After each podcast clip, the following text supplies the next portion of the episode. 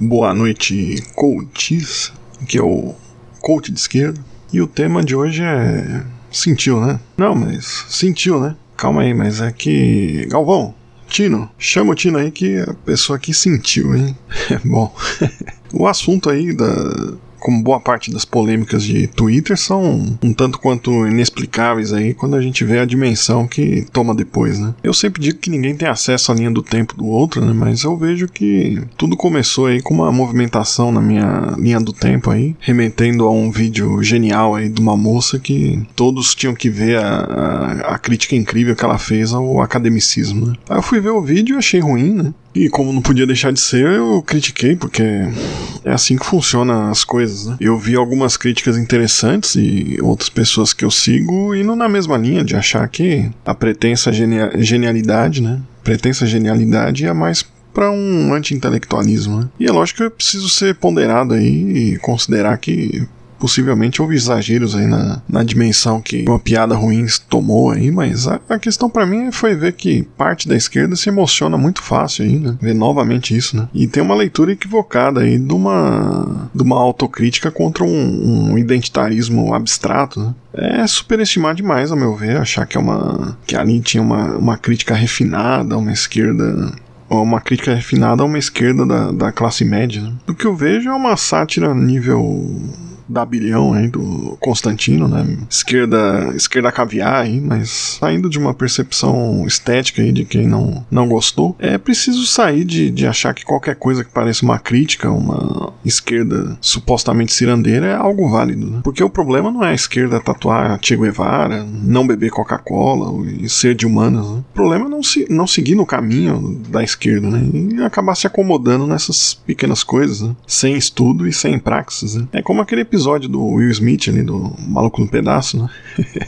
que ele, ele se achava engajado na escola, mas a, a, tia dele, que é muito mais estudada, acaba mostrando que ele, que ele tem que estudar e se esforçar para tem que estudar e, e se esforçar sempre. Né? Muita gente acaba se blindando aí de críticas, né, acusando tudo e todos aí de esquerda identitária, né? E falar em identitarismo sem localizar a crítica acaba virando o terreno do, do liberalismo, né? Porque você concede ao liberalismo aquilo que ele criou, né? As lutas anti-opressão são importantes, né? Então, são importantes demais para ficar na mão de, de gente oportunista, né? E faz muito tempo que eu, que eu não vejo, mas eu posso até dar um exemplo aqui, né? Me perguntando aí quem acha engraçado o humor do, do daquele do professor Girafales aí, insinuando homossexualidade no, no, nos desenhos aí ridículos, né? A, a, blindagem aí que acaba se fazendo é que quem critica os desenhos é identitário, né? Mas o fulano ele defende os Estados Unidos e a Globo, né?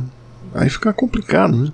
Ah, você está comparando, né? Um humor inofensivo, né? Pode até ser, né? Eu não tenho nada contra. A crítica é para ser inofensiva com a, com a moça e focada numa esquerda que supostamente se realiza numa sátira para lá de duvidosa. Né? quando tem um humor lá Danilo Gentili, a gente precisa saber identificar, né? Mas dá para ficar tranquilo que talvez ainda há tempo aí para essa parte da esquerda aprender, né? Afinal, a piada do, da sketch é sempre a mesma. Então dá para aprender aí e mudar, né?